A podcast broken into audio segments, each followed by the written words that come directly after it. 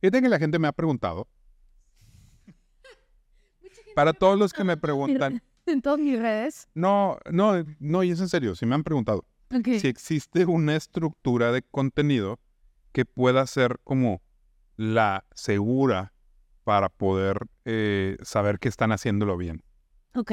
Porque personas que de pronto empiezan a, construir su marca personal o que empiezan a hablar de su negocio, quieren tener la seguridad de que lo están haciendo de la forma correcta. Entonces me decían, debo de al final cerrar tratando de vender, debería decir mi nombre al principio, debería decir mi nombre al final, debería decir realmente cómo cierro.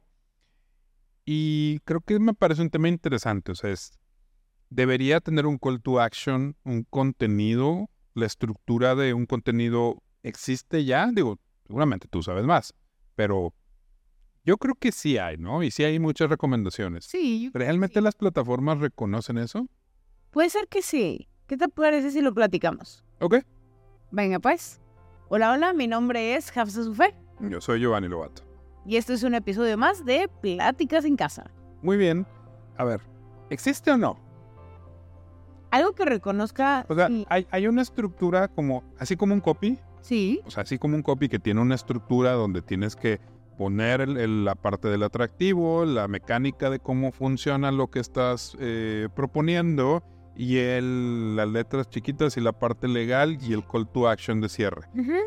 Eh, eso, esa estructura existe. Sí. Hay contenidos donde se plantea, de hecho, algunos de que siempre tenga que empezar con una pregunta o que siempre tenga que empezar con un conteo. Y esa estructura se ha usado ya desde hace muchos años. ¿Existe? Sí. ¿Funciona? Sí, porque la mente reacciona a este tipo de, procesos. Creo que sí, y, pero también creo que las, las nuevas generaciones no necesariamente les encanta el proceso de las estructuras ya bien estandarizadas. Porque, y aquí te voy a hacer una pregunta Ajá. antes de seguir. Nuevas generaciones. Ese es un reto también, porque otra cosa que he platicado con clientes, con conocidos, ¿debería realmente adaptarme a ese lenguaje si es alguien que no me compra ahorita? Y la, cosa es esta, es que también se vuelven trends. O sea, es como, hace no tanto tiempo salió un trend en TikTok de que el da, millennial pause, pause. O sea, que es la pausa millennial. sí, en el momento después de ponerle a grabar. Ajá, de ponerle a grabar y que suceden un segundo y ahora sí empiezan a hablar. ¿Por qué? Porque el millennial tiende a esperarse. Porque, viejo. Porque, porque viejo, porque se recuerda, recuerda que la cámara que tenías que darle play y se tarda un segundo en reaccionar, ¿verdad? En agarrar, la cinta o lo que quieras. Entonces el celular ya no pasa eso y los centennials sí se burlan de la gente que graba y después empieza a hablar. Entonces eso mismo pasa y ahorita si tú te vas a los contenidos de millennials o de los que sean, ya no tienen esa pausa, ¿eh? Pero la corta, la cortas a medición. Porque tú haces el dedo. Pero ya no lo hacen ver como si fuera normal. Claro, claro. O sea, es eso. O sea, ya no, ya no es normal. Y así va. Y se lo ponen a grabar y se van caminando a cuatro metros y empiezan a caminar. Hasta que no sucedió eso, yo no me había dado cuenta que sucedía hasta que ni que lo hacía, pero sí lo hacía. Entonces, creo que sí deberíamos adaptarnos. ¿Por qué? Porque aparte, ellos, ellos en algún momento y en muy poco tiempo están controlando porque ellos ya nacieron con todo esto. O sea, ellos son los creadores de TikTok, ellos fueron la base de TikTok y ahora nosotros, todas las otras generaciones por arriba, la estamos utilizando y estamos sacando todo el provecho. Pero esa red social se creó para ellos. Entonces debemos también de aprender este lenguaje y saber cómo hablarle a todos, porque tiende a ser también muy natural hasta el momento de la pausa es muy natural. ¿Por qué? Porque ellos hablan de, de en el momento estar, entrar directamente en la acción. Lo vemos hasta en edición, ¿verdad? No es de que primero cuenta la historia, sino mete que el primer corte, la primer toma sea algo que ya está sucediendo. Es lo mismo. Y yo creo que hacia eso, o sea, hacia eso va. Si yo tuviera que hablar de una estructura o algo que deberíamos tener consciente, es, es el SEO.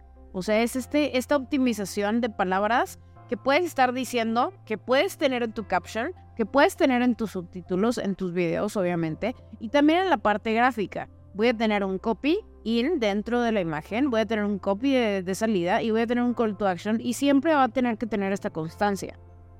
estas palabras claves constantes. Pero el call to action, ¿en el contenido o en el copy? Yo considero que debería ser en el copy. Porque si, me, si, si yo veo un call to action, en primera instancia de compra ya, yo digo, mm, eh, No, no. de- ahí hay un problema. Y ahí me están intentando vender algo que probablemente es falso. Pero ¿qué sucede si no es de venta? O sea, ¿no, no debería tener un cierre? ¿Cómo qué? No sé, a ver. Chance y sí, pero debería ser más bien en el copy. Porque, porque a nadie le gusta que los venda. Y si te vas hasta la parte psicológica, ya no te gusta tanto que te vendan. Quiero No, no, que me no. des. Es que de hecho, al fin, quiero, que, eh, quiero sentir que, que yo estoy tomando la decisión de comprar. No que tú me estás dando este call to action al cierre para comprarte. pero es que justo no me refiero a un call to action de venta, sino un call to action de literal action. Es, no sé, es una empresa de seguros, están haciendo un contenido, lo que sea. Asegúrate. No. Recuerda, más vale prevenir que lamentar. Don, Ok. o sea, es- están diciendo, es que están, Es un call to action, sí, mucho más. no es vender, ajá, no es, no es, subliminal, sí o no. no es cómprame, o sea, es- debería de tener una con mi contenido. Cuando yo genero una estructura de valor para poderle aportar conocimiento o aportar algo que está haciendo mi marca, mi servicio, debería de tener un cierre. Sí, entonces sí, ya entendiendo este concepto, yo creo que sí, porque eso es lo que le va a dar como la esencia también de quién soy, qué hago. Justo. Y otra pregunta es eso de, no sé, servicio independiente, alguien que es florista.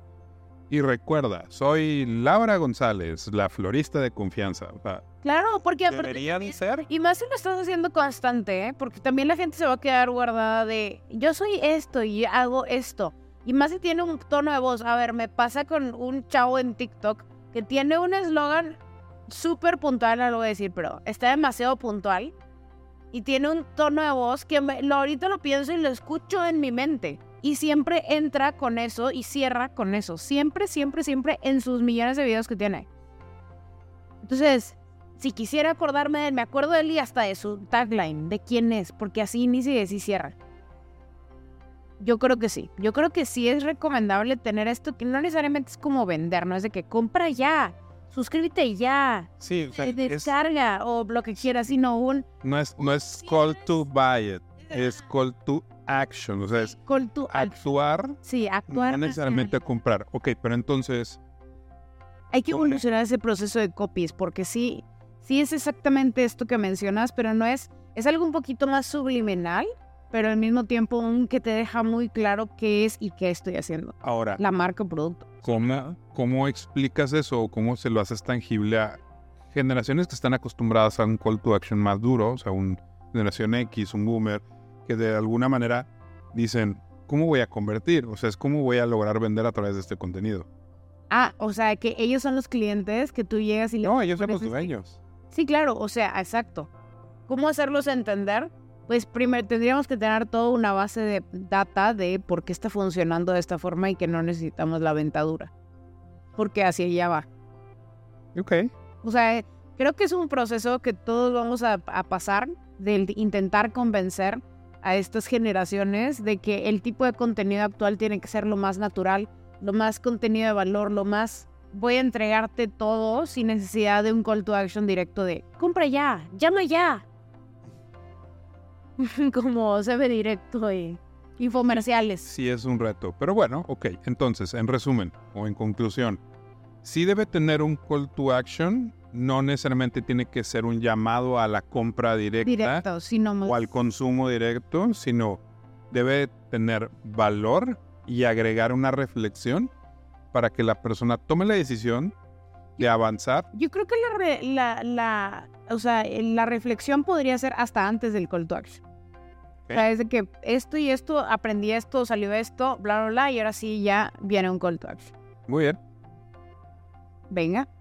Pues bueno, creo que estuvo muy interesante esto. Creo que nos toca aprender mucho de, de, de cómo hablar en redes sociales a diferentes segmentos. diferentes Es que está cambiando todo el tiempo. cambiando y que debemos mejorar hacia eso. Así que, bueno, pues este fue otro episodio más de Pláticas en Casa. Mi nombre es Hamza Sufé. Soy Giovanni Lobato. Recuerden suscribirse, darle like y la campanita. Eso sí es un call to action directo, pero directo.